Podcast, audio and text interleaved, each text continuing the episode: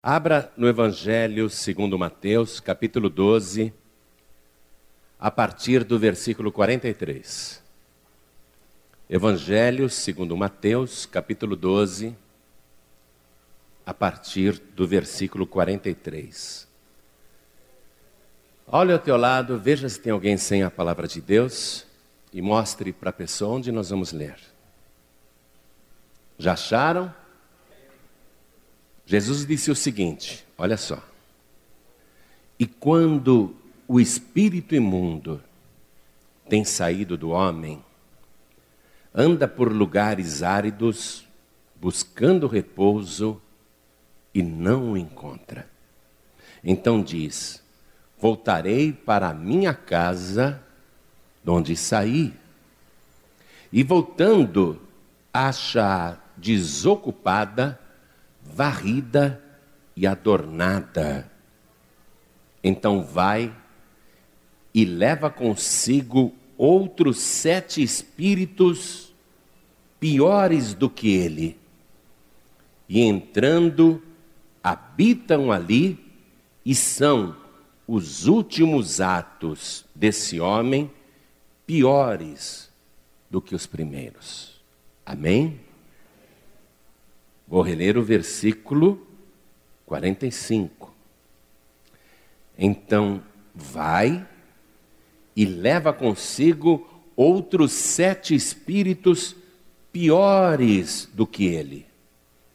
E entrando, habitam ali, e são os últimos atos desse homem piores do que os primeiros. Eu vou reler esse versículo 45, e você que está comigo aqui na sede da Paz e Vida em São Paulo, repete em seguida. Vamos lá. Então, vai e leva consigo outros sete espíritos piores do que ele, e entrando, habitam ali, e são os últimos atos desse homem piores do que os primeiros. Coisa terrível, não? Mas Jesus está dando um esclarecimento de como os espíritos malignos agem. E ele conhece profundamente o mundo espiritual e sabe do que está falando. É assim que o inferno trabalha. É assim que os demônios trabalham. Jesus chamava os demônios de espíritos imundos, espíritos sujos, traiçoeiros, malignos. E é assim que ele trabalha. É desse jeitinho. Se Jesus nos ensinou isso, é porque nós temos que entender como funciona o mundo espiritual para poder resistir aos ataques de Satanás porque ele vem com reforço.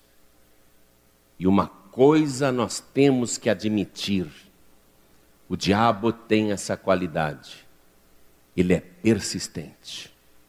Nós temos que admitir que o diabo é perseverante, muitas vezes mais perseverante do que nós, muitas vezes mais persistentes do que nós.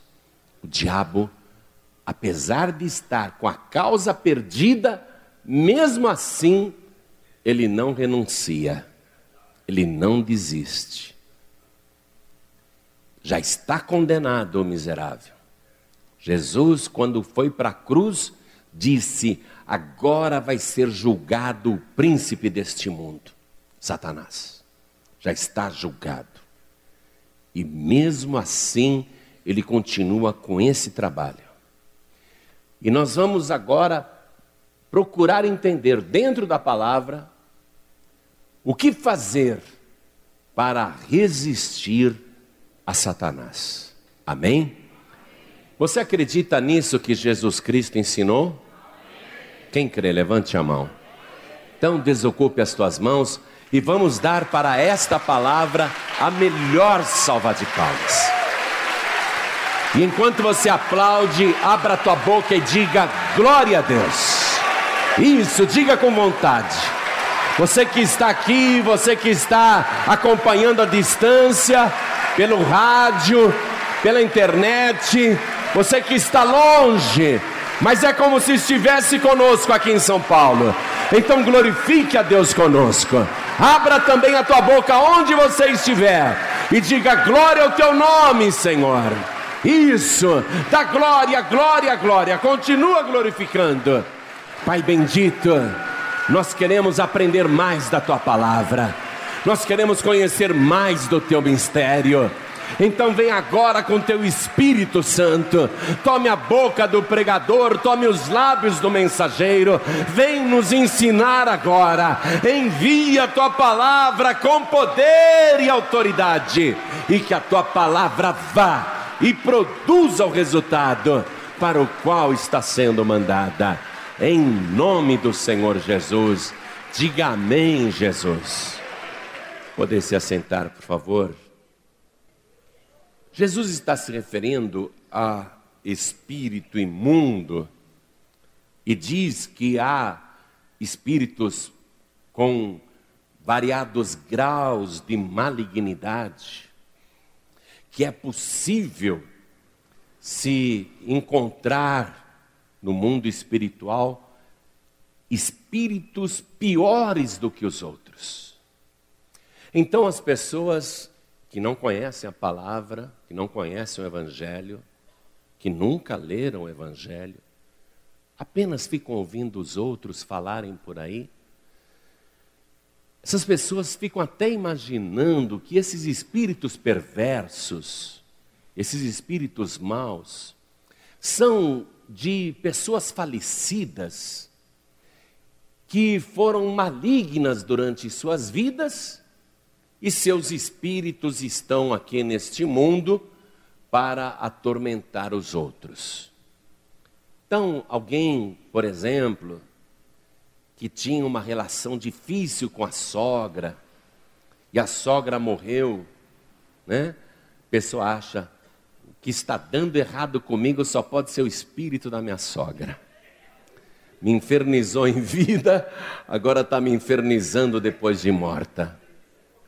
Ou então um inimigo que a pessoa tem na vida e esse inimigo morreu, e aí coisas ruins começam a acontecer com esta pessoa, e ela pensa: só pode ser o espírito daquele meu inimigo que está me perseguindo agora até depois de morto, só pode ser ele.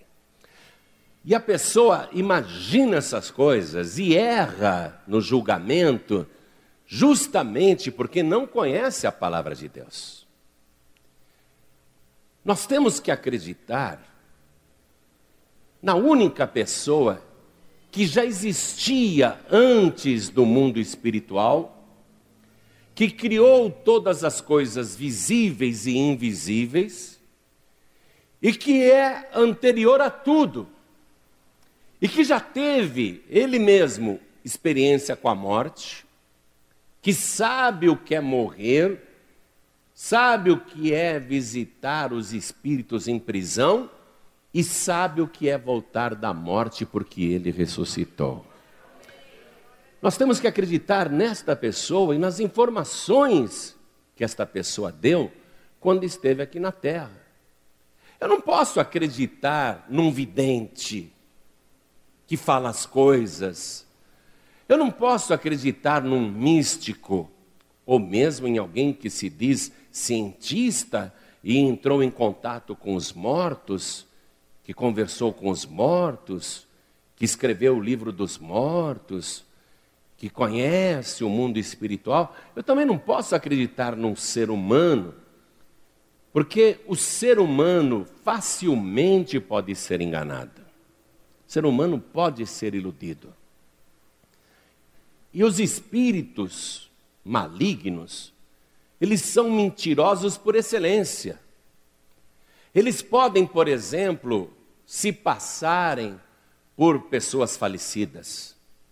Podem citar nomes, locais, acontecimentos de pessoas que já morreram, porque eles, esses espíritos imundos, estão aí há muito tempo E eles acompanham a raça humana desde que o primeiro homem colocou o pé nesse planeta. Lá no jardim do Éden não estava somente Adão e Eva, mas estava também a serpente. Então, desde o princípio da humanidade, esses espíritos imundos estão aí, acompanhando os nossos passos, as nossas vidas. Por isso que muitas e muitas vezes em sessões de espiritismo baixam espíritos que se identificam, dão nomes, falam de familiares, falam do passado, e se alguém for conferir, até se espanta dizendo: Poxa, bateu, é verdade. Então, esses espíritos imundos, eu quero garantir isso dentro do que Jesus ensinou, não dentro do que eu acho, nem dentro do que eu penso, mas dentro do que está escrito aqui nesta palavra. Esses espíritos imundos, esses espíritos que agem contra os seres humanos aqui nesta terra, eles não são de pessoas desencarnadas, não são de pessoas falecidas são espíritos que existem desde antes da raça humana. E eles não precisam de ajuda humana para se desenvolverem, e isso é só um ardil que Satanás usa para poder ter a permissão legal da pessoa e habitar no corpo dela. A pessoa acaba acreditando que ela vai receber um espírito de luz e abre o corpo para essas entidades, para esses espíritos imundos. Esses espíritos que Jesus Cristo se referiu e que são anteriores à raça humana e que são espíritos assassinos, esses espíritos, eles atuam muitas vezes de uma maneira discreta, a pessoa nem percebe que tem um espírito maligno e ela tem. Às vezes a pessoa é perturbada, é endemoniada e ela não precisa rosnar, nem espumar, nem engravinhar as mãos e nem ranger os dentes. Muitas vezes a pessoa está possuída ou tem um espírito maligno na sua vida e ela nem percebe, ela nem sabe, e atribui os males que sofre à ação das enfermidades, etc. Um exemplo de uma atuação discreta de um espírito imundo foi o caso daquela mulher que andava encurvada 18 anos e nos conta o evangelho que ela frequentava a igreja todo sábado estava na sinagoga. E ela não conseguia de maneira nenhuma se endireitar. Ela só andava encurvada. Há 18 anos. Há 18 anos ela só andava encurvada. E frequentava a igreja religiosamente. Isso aconteceu na época de Jesus. Mas um dia Jesus entrou naquela igreja. E era um dia de sábado. E Jesus viu aquela mulher andando encurvada, 18 anos, e Jesus a chamou para si, colocou a sua mão nas costas daquela mulher e disse: Filha, estás livre da tua enfermidade. Aí, na mesma hora, aquela mulher se endireitou e começou a dar glória a Deus.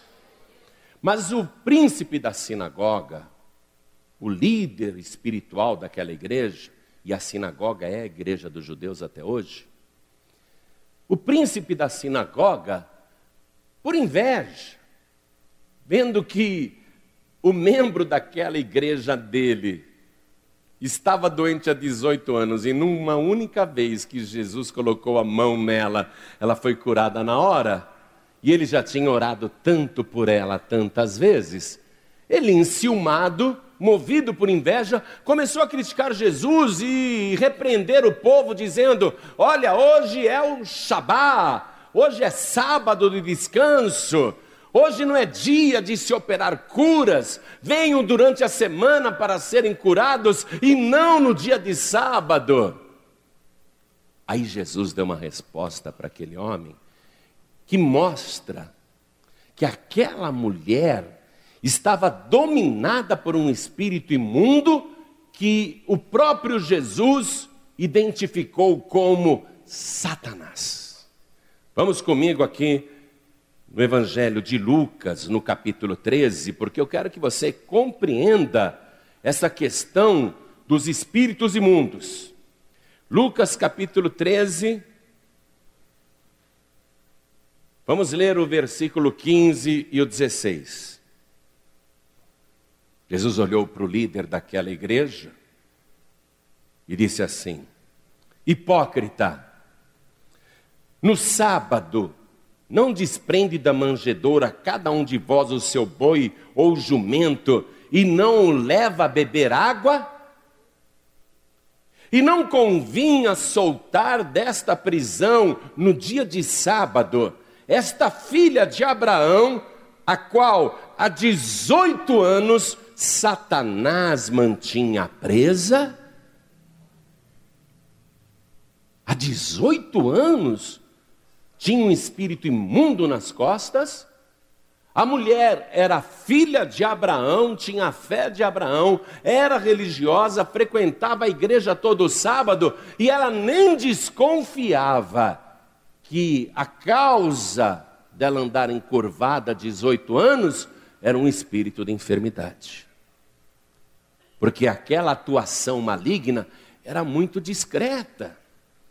A própria mulher ficava pensando, deve ser a idade, né? Deve ser a idade. Deve ser algum problema de família ou um mau jeito que eu dei nas costas. Ela nem desconfiava que estava servindo de garupa para Satanás.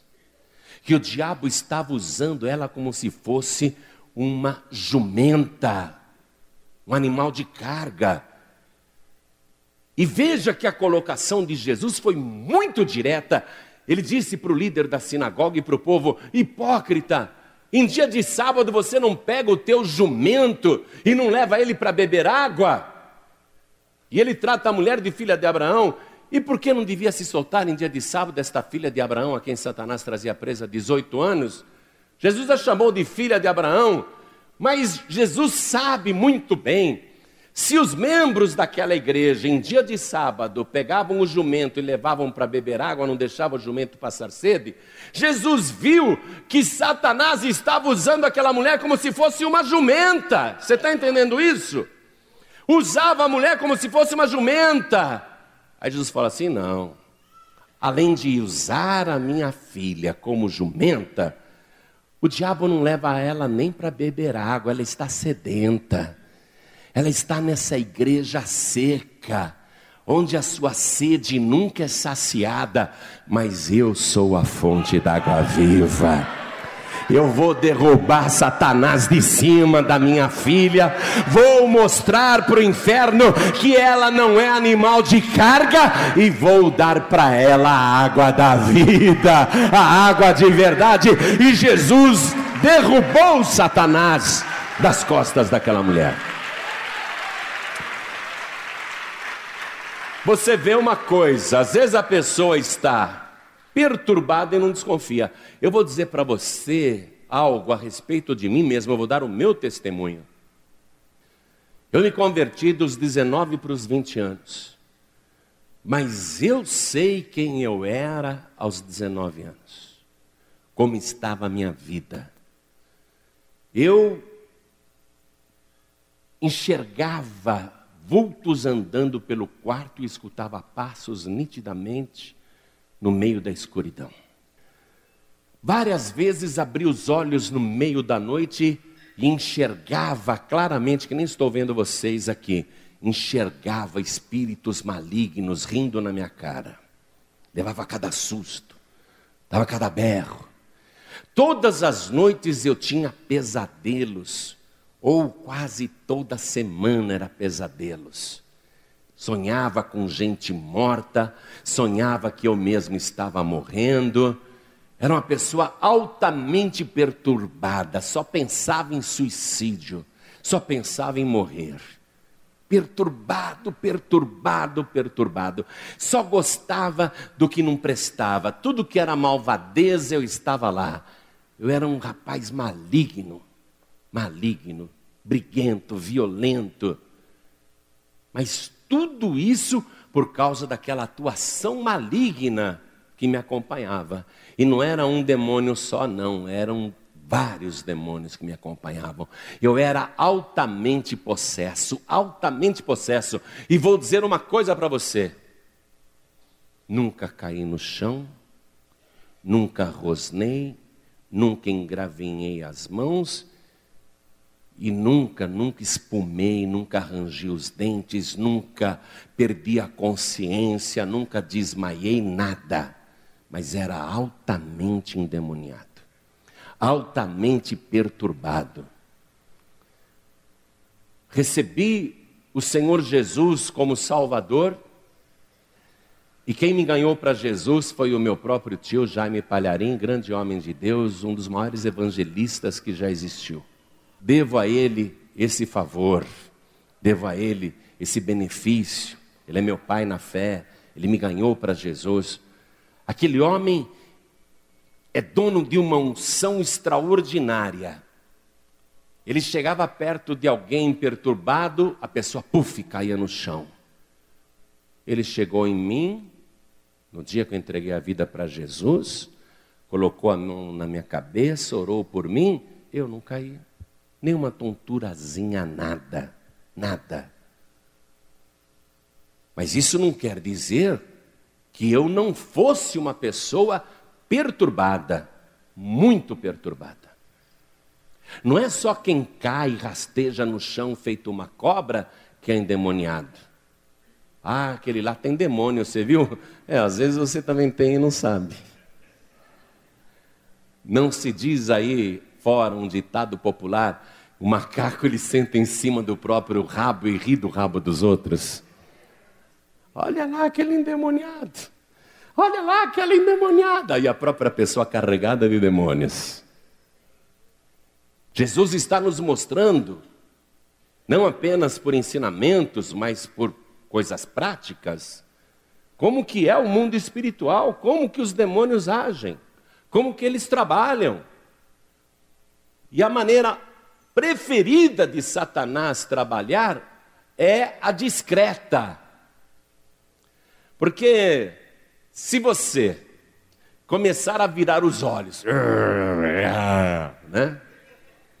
Tá na cara que a gente vai chegar em você, orar e expulsar o demônio. Ele não vai ficar se mostrando. O diabo prefere a maneira discreta.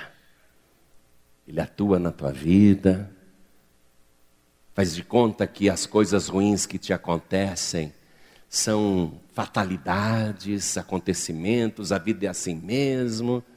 E está lá o diabo botando uma canga em cima de você agindo na tua vida, na tua família, no teu trabalho, na tua casa, nos teus projetos, agindo na tua mente, no teu sistema nervoso, agindo nas tuas ideias, perturbando o teu sono, estressando você. O diabo prefere a maneira discreta.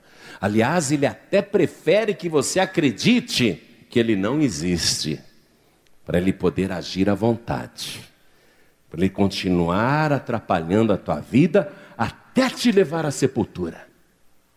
O plano de Satanás com aquela mulher que andava encurvada há 18 anos é que ela continuasse indo na sinagoga dos judeus regularmente, religiosamente, todos os sábados, todas as semanas, até um dia baixar a sepultura, e o diabo ia rir muito, porque iam ter que fazer para ela um caixão encurvado, porque ela só andava encurvada. Ó, oh, o diabo pensou: quando ela morrer, ela vai ter um caixão assim, do jeito do corpo dela. O diabo pensou que ia levar ela para a morte assim. Satanás também achou que ia me levar para a sepultura que eu me mataria um dia por causa da pressão. Só que, tanto para a mulher encurvada, quanto para mim, como agora para você, apareceu alguém que está arrancando a máscara de Satanás. E ele está te libertando, expulsando o diabo da sua vida ele está arrancando o mal da tua vida, a praga da tua vida, a maldição da tua vida, porque para Jesus você vale muito mais do que um jumento. Você é uma ovelha do reino dos céus.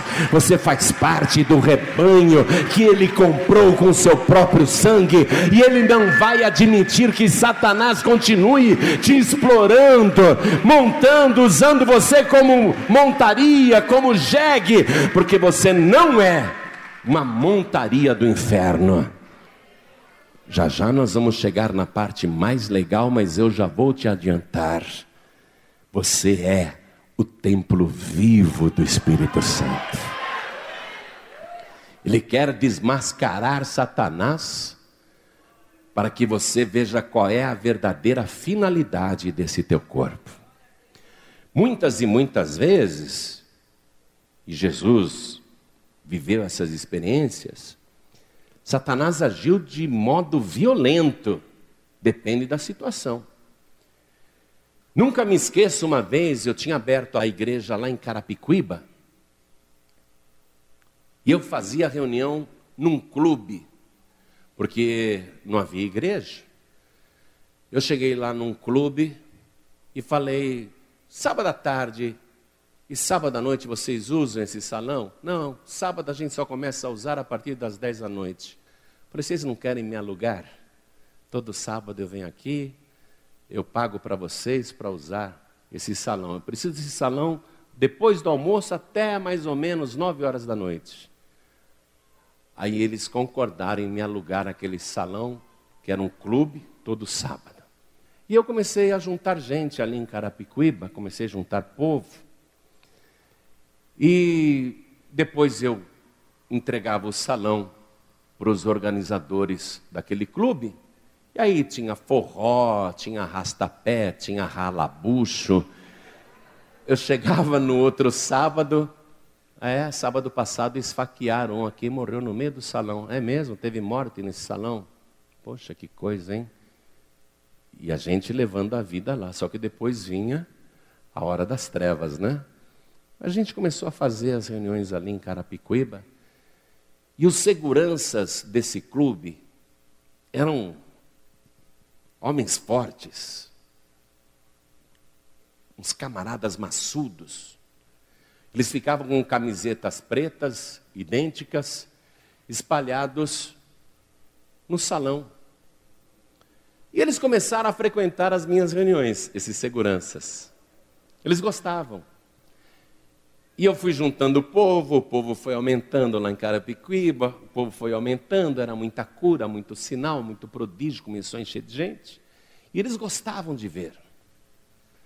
Um dia, num sábado à tarde, eu estou fazendo uma oração de libertação. E uma mulher desse tamanho, uma senhorinha, gordinha, baixinha, ela manifestou um espírito que já estava nela. Só que na hora da oração houve a manifestação. E ela começou a pegar as cadeiras do clube.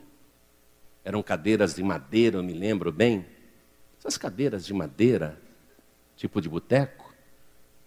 Cadeiras de madeira. Ela segurava nas duas pontas aquelas cadeiras assim, ó e ela abria como se fosse uma folha de papel, brec, e jogava a madeira fora. E ela pequenininha, baixinha, ela chegava assim, tinha gente sentada, ela chegava rosnando. A pessoa já levantava. Ela pegava a cadeira, segurava nas duas pontas e fazia assim, prec. Começou a abrir todas as cadeiras do clube. Prec. Foi pegando cadeira por cadeira. Prec, prec, prec. Foi abrindo todas as cadeiras, abria como se fossem folhas de seda.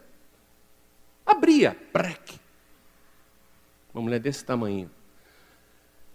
Depois que ela já tinha destruído mais de dez cadeiras, os seguranças do clube, e eu estava orando por outras pessoas, né? Um monte de gente caída no chão, possessa, endemoniada. Estava orando por aquelas pessoas. E a baixinha abrindo as cadeiras, preque, preque. Aí os seguranças resolveram tomar uma, uma posição. Essa mulher não pode, daqui a pouco ela vai acabar com todas as cadeiras do clube. Vamos segurar essa mulher. Aí foram aqueles, aqueles armários. Vamos segurar essa mulher. E um de cada lado chegou e agarrou ela assim pelo braço direito, o outro pegou pelo braço esquerdo. Eles pensaram em erguer a mulher e tirar ela dali, né? Uma baixinha, pequenininha, gordinha. Uma senhorinha, tadinha. Eles pensaram que iam pegar ela aqui pelo braço, um aqui, o outro do lado de lá, e vamos levar ela embora. Quando eles agarraram no braço da baixinha, ela só fez assim.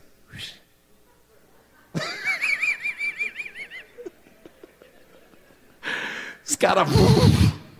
Plaf, no chão. Arregalaram os olhos. Vamos pegar essa mulher. Aí foram lá, agarraram ela de novo, ela fez assim. Eles voaram longe.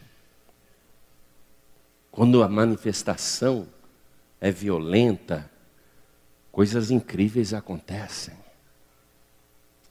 Eu me lembro que uma vez eu coloquei a mão no rapaz, pus a mão assim, eu nunca tinha visto isso, eu já vi muita coisa, gente. Mas esse rapaz, ele voou assim, ó. E caiu por cima das cadeiras, arrebentou cadeiras. Voou em linha reta. Coisa impressionante. Às vezes a manifestação é violenta. Vamos ver um exemplo aqui que aconteceu na época de Jesus. Evangelho de Marcos, capítulo 9. E eu estou falando aqui na época de Jesus, e você não pense que os demônios daquela época já se aposentaram. Estão tudo por aí, de repente estão até por aqui. Marcos capítulo 9, versículo 20. Porque esses espíritos não morrem. Olha aqui, ó. Marcos capítulo 9, versículo 20.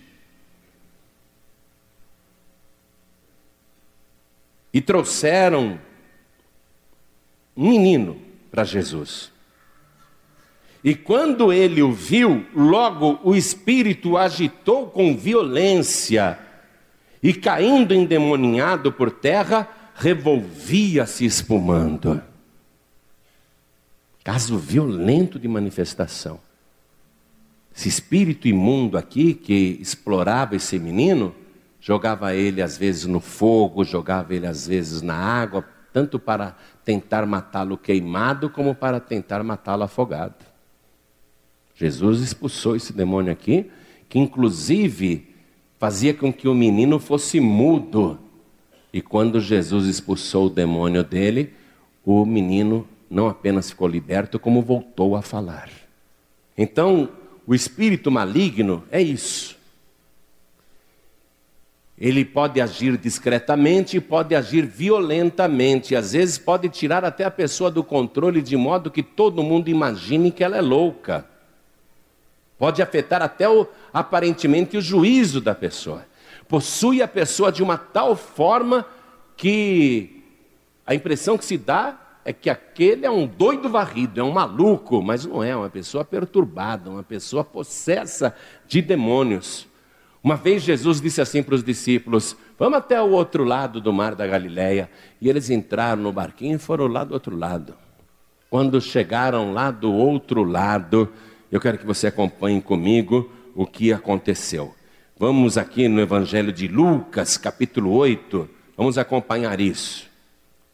Jesus chegou lá do outro lado. Lucas capítulo 8.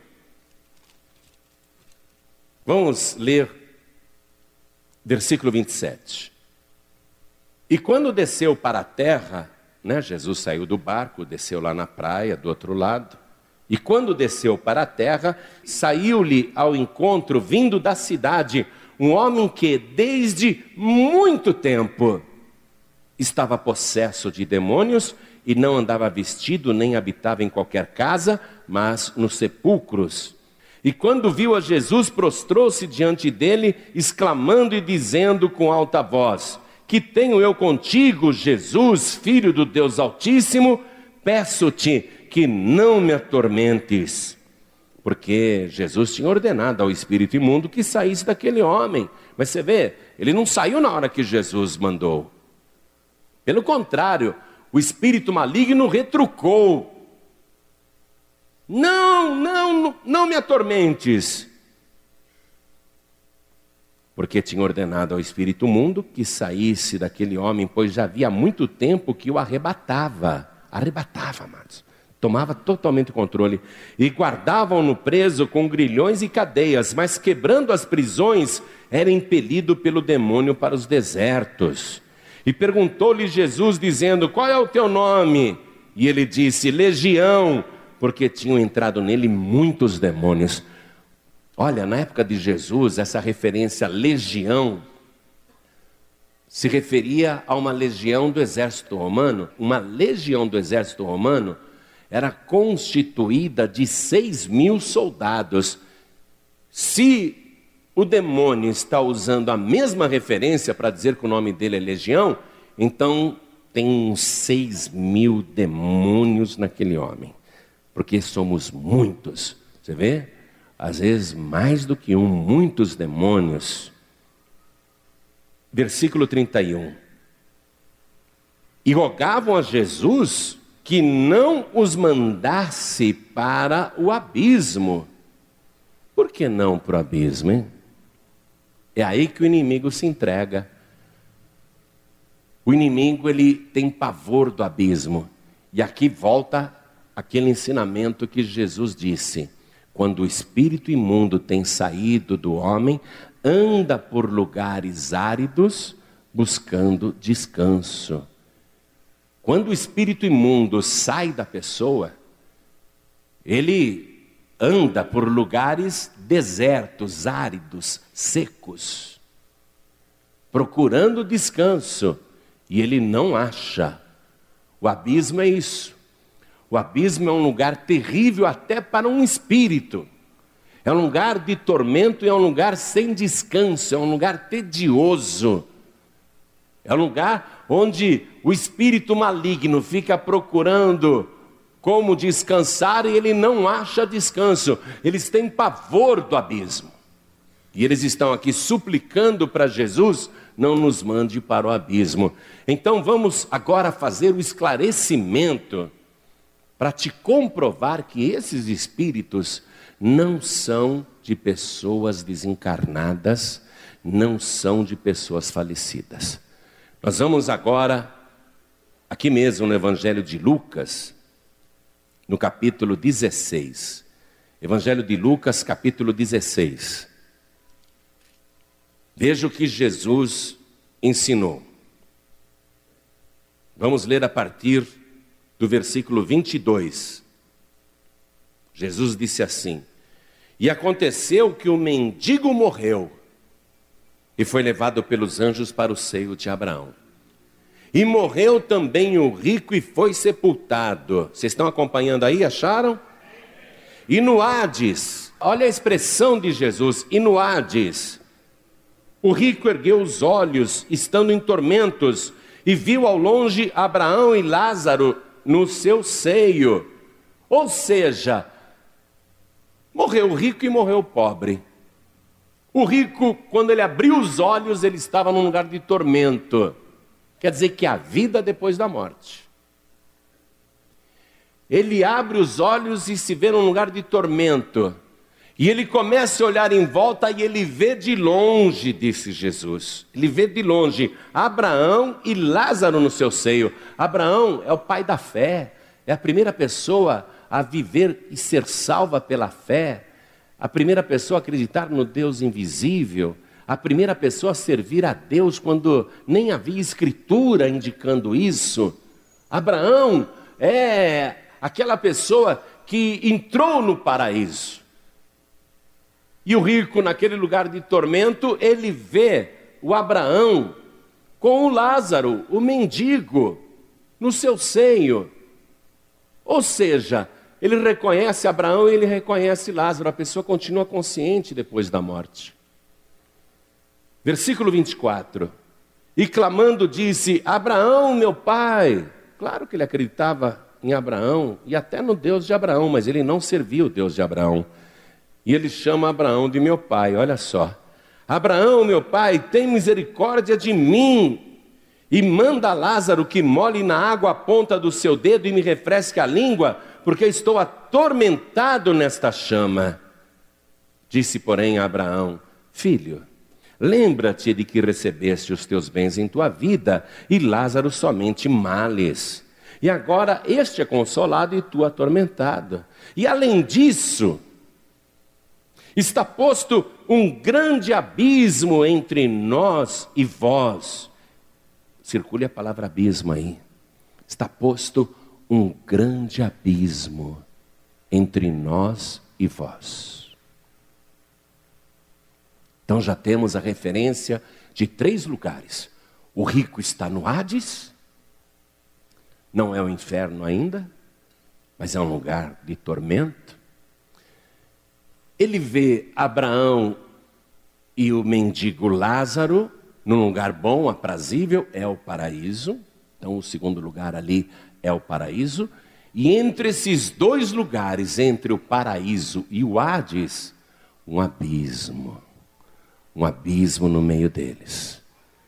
Morada de quem esse abismo? Porque os mortos ímpios estão no Hades. Os mortos justos estão no paraíso. E o abismo é morada de quem? dos demônios. São três lugares. No mundo espiritual, três lugares: paraíso, o Hades e entre eles o abismo. Olha o que Jesus está ensinando, vamos lá.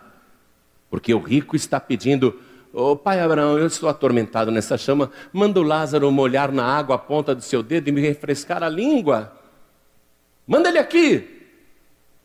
Olha o que o pai Abraão responde: Está posto um grande abismo entre nós e vós, de sorte que os que quisessem passar daqui para vós não poderiam, nem tampouco os de lá passar para cá. Uma vez que você já foi para um desses lugares, não dá para trocar. Você escolhe para qual lugar você vai ainda nesta vida. Se você vai para o Hades ou se você vai para o paraíso. Para o abismo você não vai, porque o abismo é lugar dos demônios, dos espíritos imundos. Então eles não podem trocar de lugares, não dá para um visitar o outro. Versículo 27, olha o que diz o rico lá no Hades: Rogo-te, pois, ó Pai, que o mandes à casa de meu pai pois tenho cinco irmãos, para que lhes dê testemunho, a fim de que não venham também para este lugar de tormento. Quer dizer que os mortos, seja no Hades ou no paraíso, continuam tendo memória. E aquele ímpio que estava no Hades, ele se lembra que tem cinco irmãos, e ele não quer que os seus cinco irmãos tenham o mesmo destino ao morrerem. Pai Abraão, manda o Lázaro de volta lá na terra, para que ele avise os meus irmãos, para que eles se arrependam, para que eles não venham também para este lugar de tormento. Você vê, um morto rogando por vivos, não adianta nada.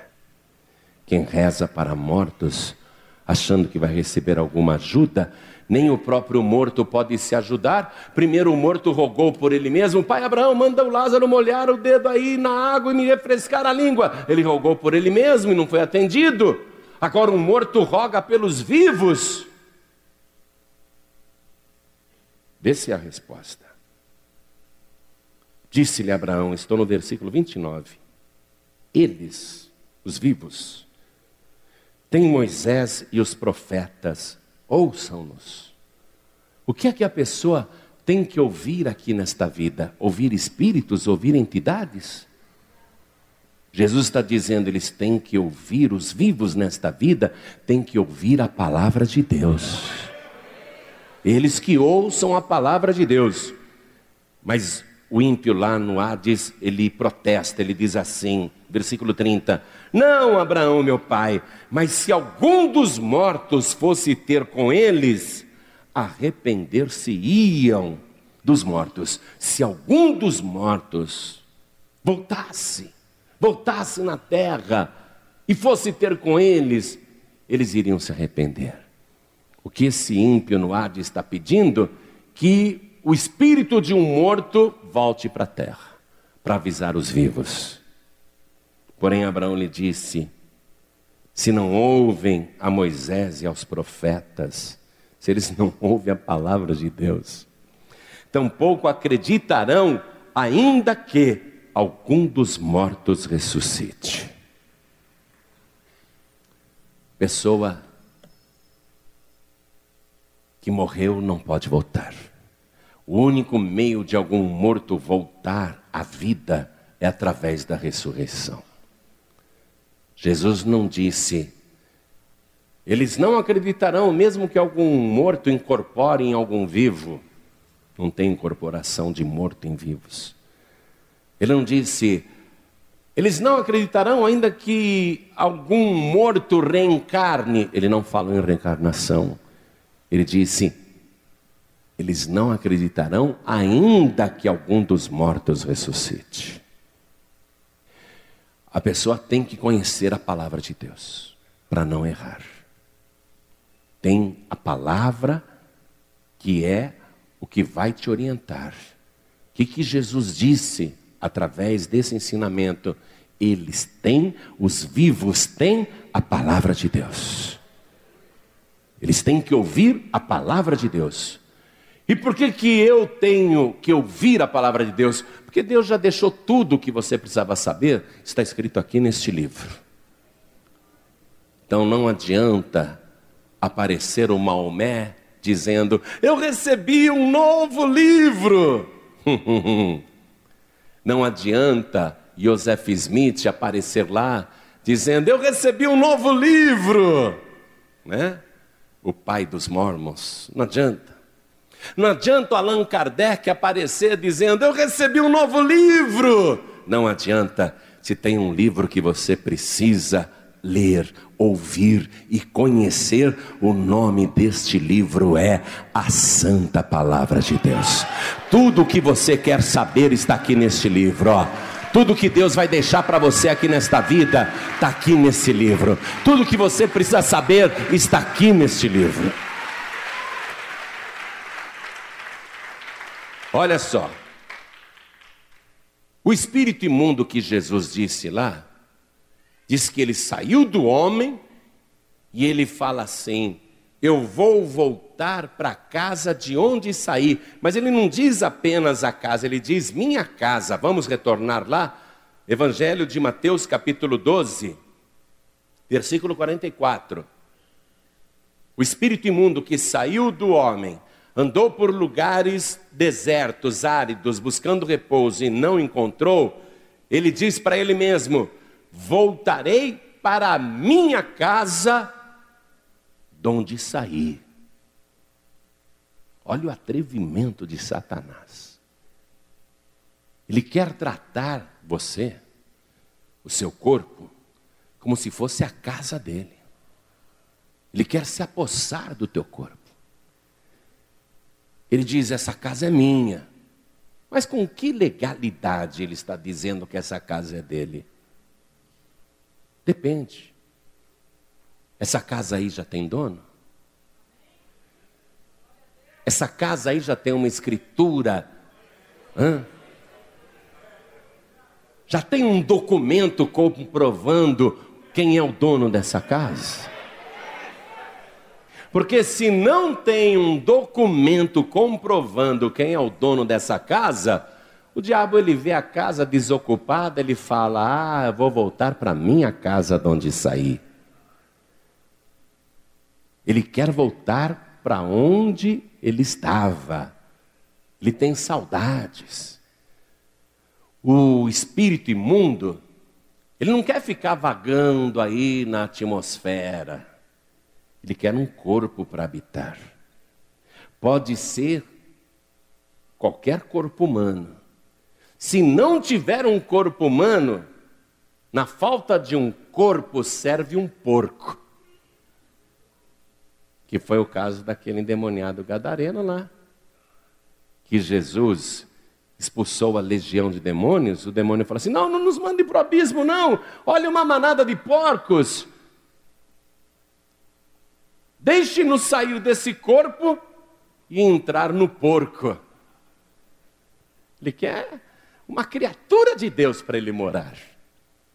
De preferência, uma criatura maravilhosa, criada à imagem e semelhança de Deus.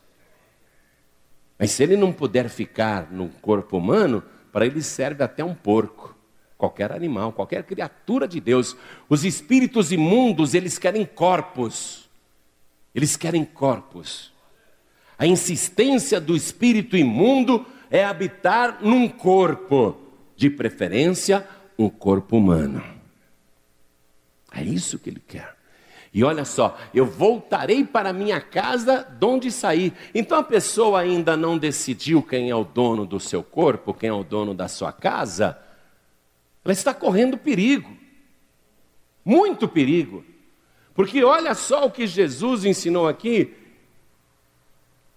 E voltando, estou lendo aqui o versículo 44, acha desocupada, varrida e adornada. O problema é que a casa foi varrida, a casa foi adornada, mas continua desocupada. O que é que fez o espírito imundo sair na primeira vez? Que ele teve que sair. Foi a palavra de Deus. No Evangelho de João, capítulo 15, versículo 3, leia por favor. Jesus disse assim: Vós já estáis limpos pela palavra que eu vos tenho falado. O que é que faz o espírito maligno sair de você?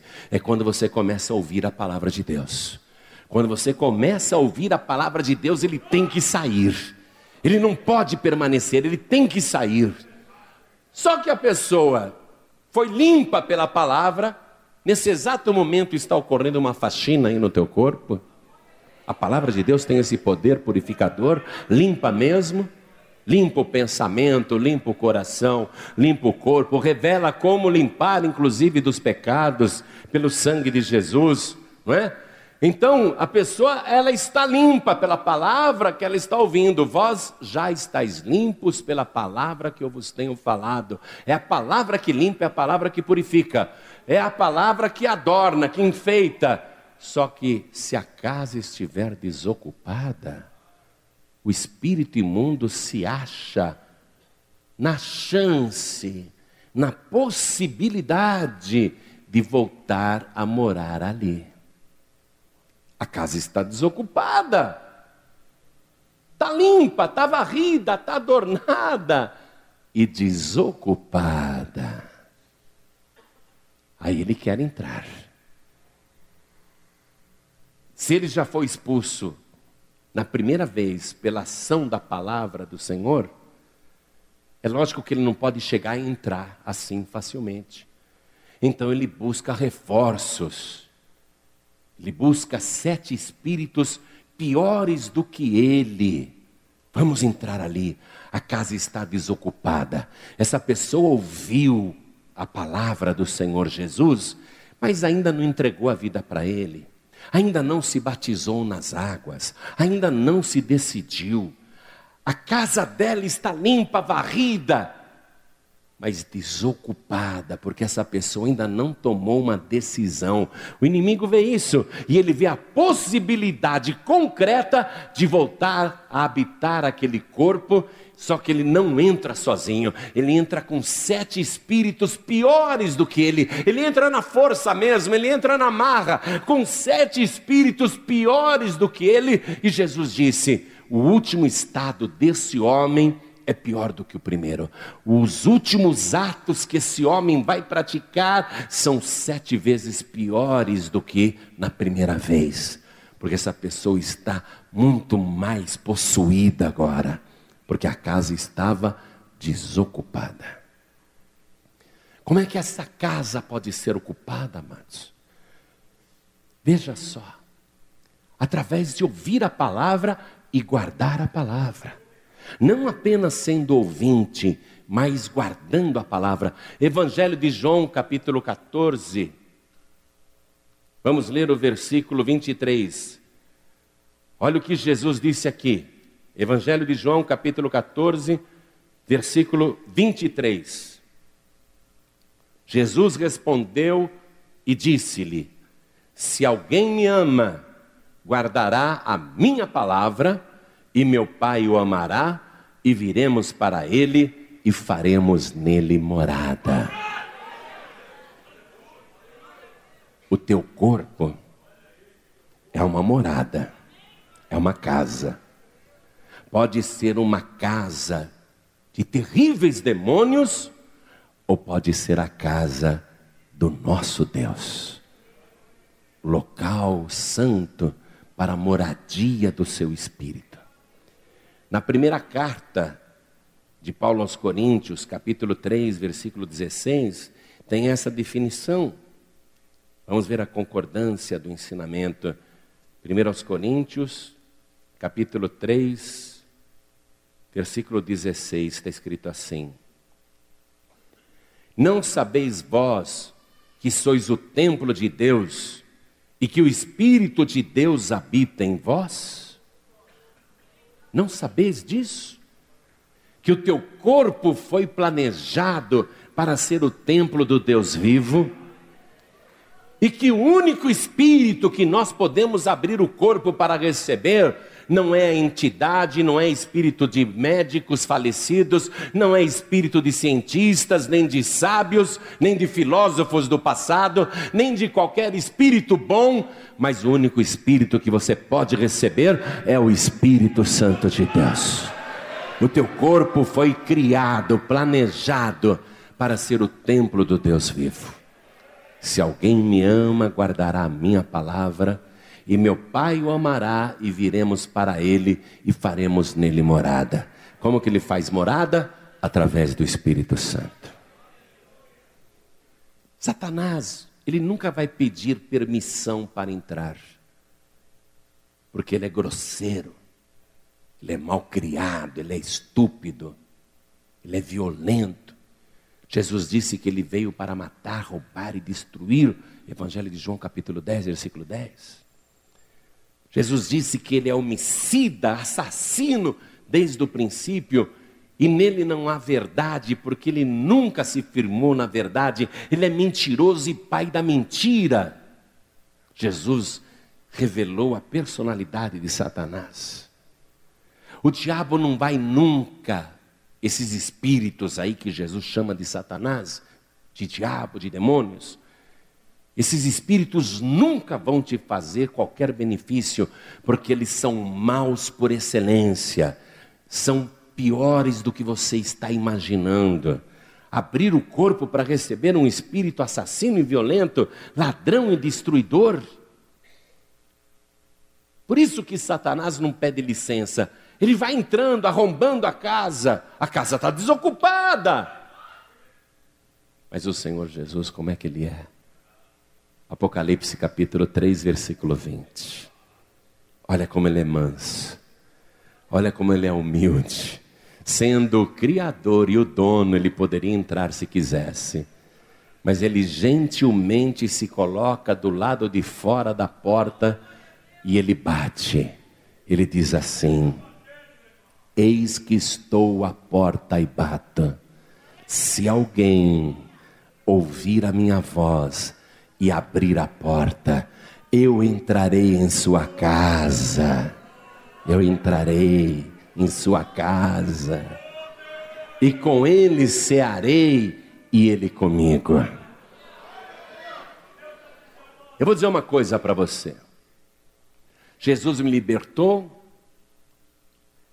Jesus entrou em mim e começou a fazer uma morada poderosa na minha vida.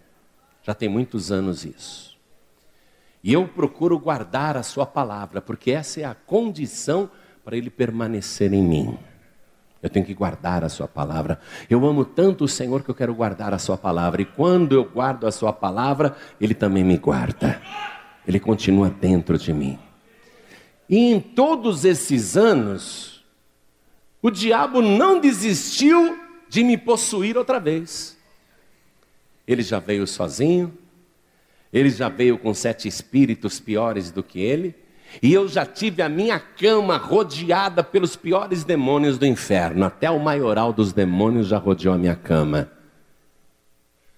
Mas toda vez que esses demônios e esses espíritos malignos tentam arrombar a porta da minha casa para entrarem aqui, quando eles começam a bater na porta, a porta se abre e não sou eu que vou atender. Quem atende é o meu Senhor Jesus Cristo. Ele está aqui, ó. Ele abre a porta e ele atende. A casa não está desocupada. A casa está cheia. Aí Jesus abre a porta e o diabo leva aquele susto. Aí Jesus diz assim, candidamente: Pois não? E o diabo tremendo fala para Jesus: Desculpe, foi engano. E sai correndo. Não tem perigo. Nem todo inferno reunido pode entrar aqui, ó.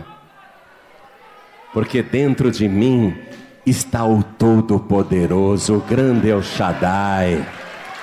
Eu entreguei minha vida para Ele. Eu falei, Senhor, essa casa é tua. Pode tomar conta dessa casa. E eu tenho isso documentado. Tem uma escritura no cartório do céu que comprova que eu passei esta casa para o nome de Jesus Cristo. Passei de papel mesmo, papel, escriturado, está lá no livro da vida do Cordeiro. Eu passei a propriedade dessa casa, eu passei para o Senhor Jesus.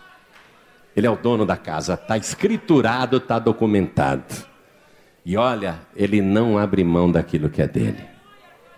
Ele não deixa nenhum, nenhum invasor entrar aqui. Nenhum invasor pode entrar aqui. Então eu quero que toda a igreja se coloque de pé. Quem que você quer morando aí na sua casa? Satanás não desistiu da invasão. Não desistiu. E ele está buscando reforços para entrar aí. Se ele entrar, os teus atos vão ser condizentes com o morador ou com os moradores, com os demônios que estiverem em você. Você vai ficar blasfemador, mal, viciado, vai piorar, vai destruir tua vida. Os teus atos vão ser condizentes com o morador que estiver aí dentro. Se for Satanás, com sete espíritos piores, ruins, quão terríveis serão os teus últimos atos. Mas se você abrir o teu coração, porque Jesus está batendo, e se você ouvir a voz dele agora e abrir a porta, ele vai entrar e vai habitar aí e os teus atos vão ser condizentes com o morador. Jesus é manso e humilde, os teus atos serão mansos e humildes. Jesus é bom, os teus atos serão bons. Cabe a você agora decidir: quer proteção? Quer proteção total? Jesus ele blinda o nosso corpo inteiro, viu? Não fica uma brecha para o diabo entrar. Não fica uma brechinha para o inimigo. Às vezes é você que abre uma janela para o diabo, né? Às vezes você abre uma janela para o diabo e fala, entra rapidinho. E o diabo não entra rapidinho, ele aproveita a brecha. Nesse momento, meu querido e minha querida, Há uma guerra espiritual nesse exato momento. Há uma disputa pelo teu corpo, pela tua casa. Essa casa que não foi feita de tijolos nem de madeira, mas foi feita pela mão de Deus. Se tem alguém que tem o direito de entrar nesta casa, é Deus, porque Ele é o Criador, Ele é o dono. O diabo não tem o direito de entrar, mas um espírito assassino e ladrão respeita alguém? Nem o próprio Deus. Ele não respeita nem o próprio Deus. Mas você é o dono desta casa e é você que tem que dizer quem que você quer que entre aí poderosamente. O diabo quer entrar? Você já tem ouvido a palavra? A palavra te limpou, te varreu, te adornou. O diabo não consegue entrar. Mas se a casa está desocupada, ele vai continuar insistindo. Porém, se você falar, eu quero que o Senhor Jesus, através do Espírito Santo, entre poderosamente na minha vida, porque Ele é o meu dono, Ele é o meu Senhor, Ele é o meu único Salvador. Se você fizer isso, então Ele será o morador da tua casa, um excelente morador. Ele é meu proprietário. Alguém usa Jesus como inquilino, né? continua dono da casa e Jesus é um inquilino, mas essa situação também tem que ser alterada. Ele não pode morar aí na tua casa de favor ou de aluguel. Ele é o dono. Você tem que falar: eu vou dar para ele a minha vida, eu vou dar para ele a minha casa. Então eu pergunto aqui agora: quantos querem receber o Senhor Jesus, que está batendo humildemente? Quantos estão ouvindo a sua voz e querem que Jesus entre e querem dizer: entra, Jesus, porque o Senhor é o meu único, suficiente, exclusivo e eterno Salvador. Quem quer, erga a mão direita assim bem alto. Todos que querem, olha que coisa linda, olha que coisa maravilhosa. Todos que ergueram as mãos, saiam dos seus lugares, venham para cá. Venham para cá. Eu vou ficar de joelhos aqui te esperando também. Vamos aplaudir mais ao nome do Senhor Jesus. Hoje você vai passar a tua casa de papel, de escritura. Isso vai ser documentado no cartório do céu. E o diabo nunca mais vai ter poder sobre a tua vida. Vamos aplaudir mais ao nome do Senhor Jesus. Meu amado, minha amada. O Espírito Santo, o Espírito Santo quer que eu converse aqui com você, que, que sabe que o dono é Ele mesmo,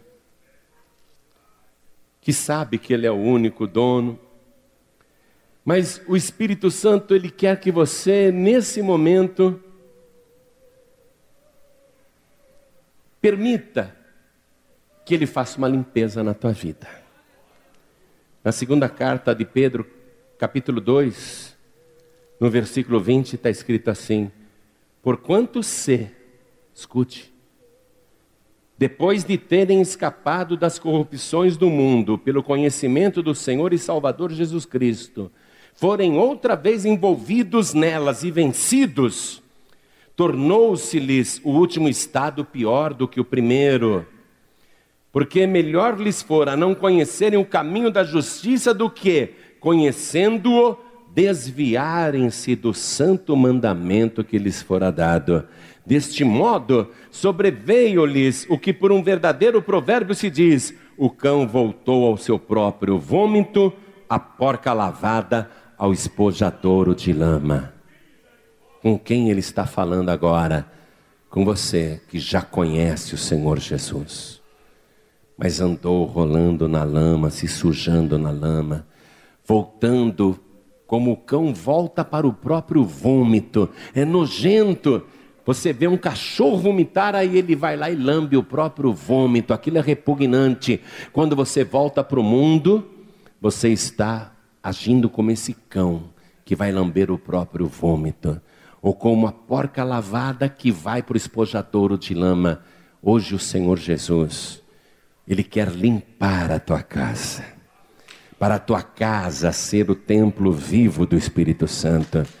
E você sente que Deus está falando contigo agora e você quer a purificação, então saia do teu lugar e venha aqui para frente, porque eu também vou esperar você aqui de joelhos.